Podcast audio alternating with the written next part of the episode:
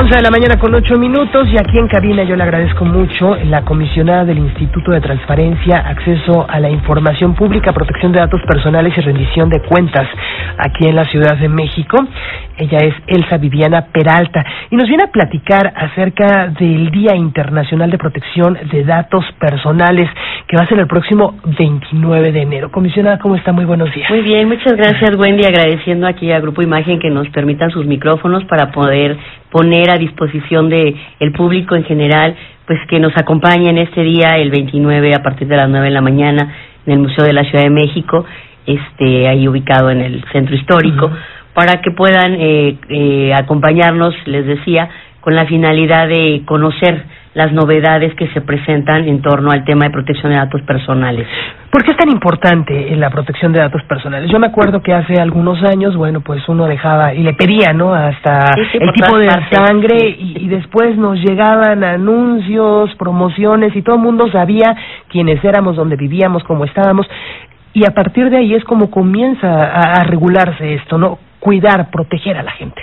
Mira, eh, de hecho, el, el, en el marco de, de, la conmemoración del Día Internacional de la Protección de Datos Personales es que se lleva a cabo por parte del Instituto de Transparencia de la Ciudad de México este este este eh, evento. Y la finalidad es que tenga la gente información acerca de cómo cuidar sus datos personales.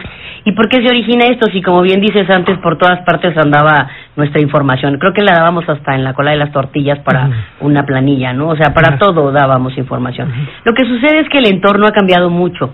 Nuestro entorno eh, eh, abunda ahora un tema tecnológico y la tecnología maximiza eh, el que se esté diversificando el uso de nuestra información. Y ese uso de la información muchas veces nosotros lo ignoramos, no sabemos qué se hace con esa, con esa información, que no hay que perder de vista que es nuestra vida privada. Esos no solo son datos, somos nosotros es una parte de nosotros lo que va en esa información y quien la utilice sin nuestro consentimiento para fines de lucro o inclusive para cometer delitos, lo hace utilizándonos prácticamente a nosotros con esa información.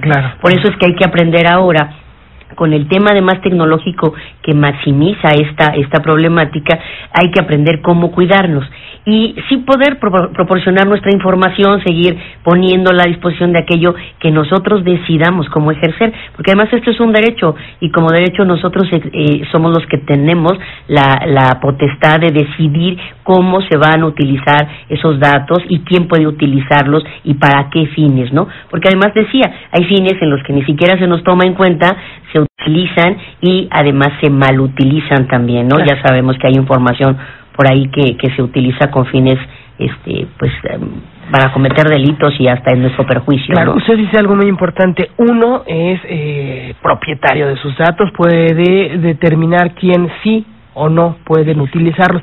Sin embargo, hay empresas que todavía pues no se adecuan a, las normatividades, a la normatividad eh, eh, vigente actual.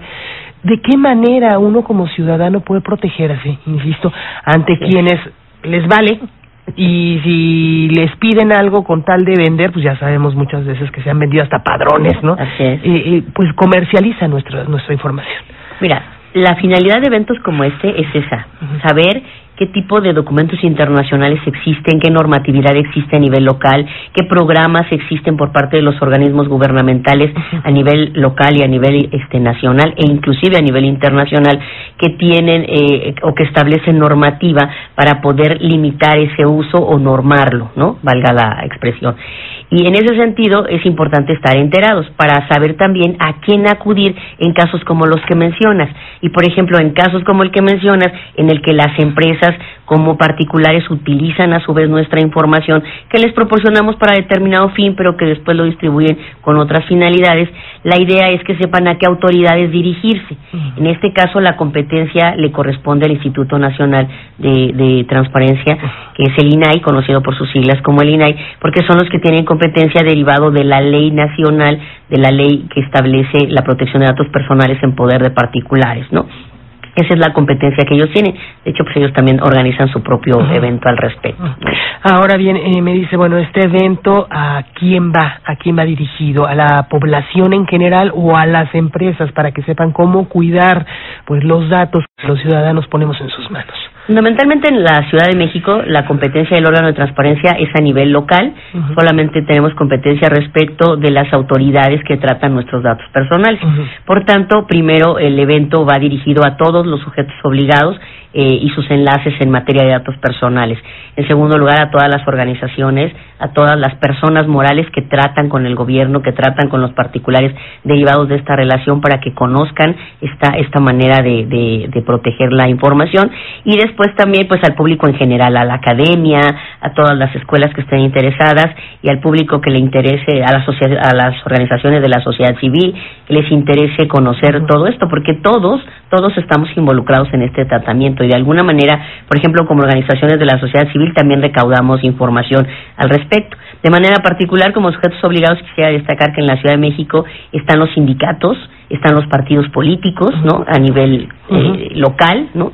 Y pues también va dirigido a todos ellos como sujetos obligados para que sepan cómo tratar la información y como bien decías, pues que no suceda ese tema del extravío de padrones, el proporcionar información cuando con otros cines que no sean los estadísticos o algún tipo de levantamiento en específico, ¿no? Entonces, para todos ellos va dirigido, vienen expertos nacionales, internacionales, del, del ámbito académico, también de la barra de abogados, este, expertos eh, eh, en, derecho internacional que tienen que ver con este tema.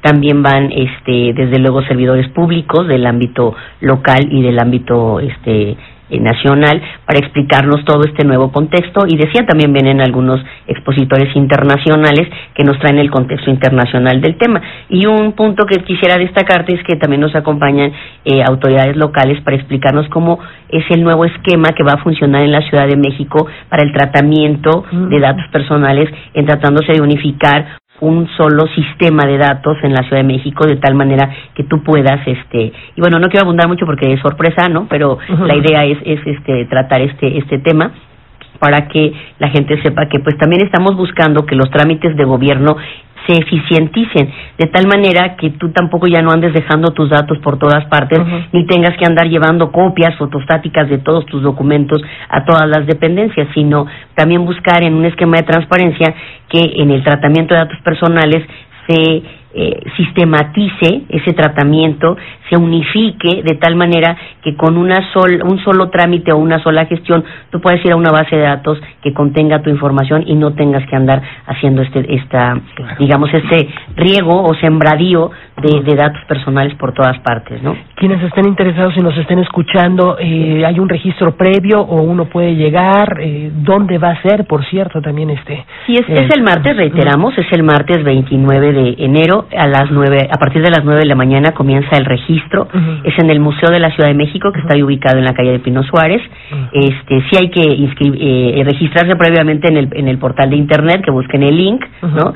Este, en la página del Instituto de Transparencia lo pueden localizar y ya también estamos difundiendo en todas nuestras redes sociales este este tema para que puedan también ubicar de manera más precisa este algún dato para ese registro, ¿no? O ubicar simplemente ahora ya nada más picas ahí donde corresponde al link y ya te parece, te despliega toda la, la información que requieras y bueno, pues estar eh, eh, ahí atentos, los esperamos, de verdad requerimos que vaya muchísima gente para que sí siga, se sigan informando de cómo está este tema, ¿no? Perfecto. Esto con relación al evento, pero también eh, rápidamente, comisionada, eh, que nos está escuchando y también necesita el apoyo del instituto, ¿dónde los pueden ubicar? ¿Dónde los pueden contactar? ¿Cómo se pueden acercar a ustedes? Bueno, para que acudan con nosotros, eh, desde luego igual todo también trámite es electrónico, pero físicamente nos encontramos en la Morena, esquina con Cuauhtémoc, en la colonia Narvarte. Es un edificio muy muy alto, eh, de un color verde muy característico ya de los colores del Instituto de Transparencia de la Ciudad de México.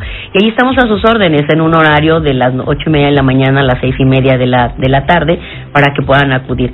Desde luego que no es necesario que vayan físicamente con nosotros. En este entorno tecnológico también contamos con nuestro portal donde pueden acceder a todos los links donde quieran presentar, por ejemplo al IPOMEX, donde pueden presentar ahí una queja, una denuncia por violación a sus datos personales de información información que detenta, reitero, porque esa es nuestra competencia, que detentan las autoridades o sujetos obligados de la Ciudad de México.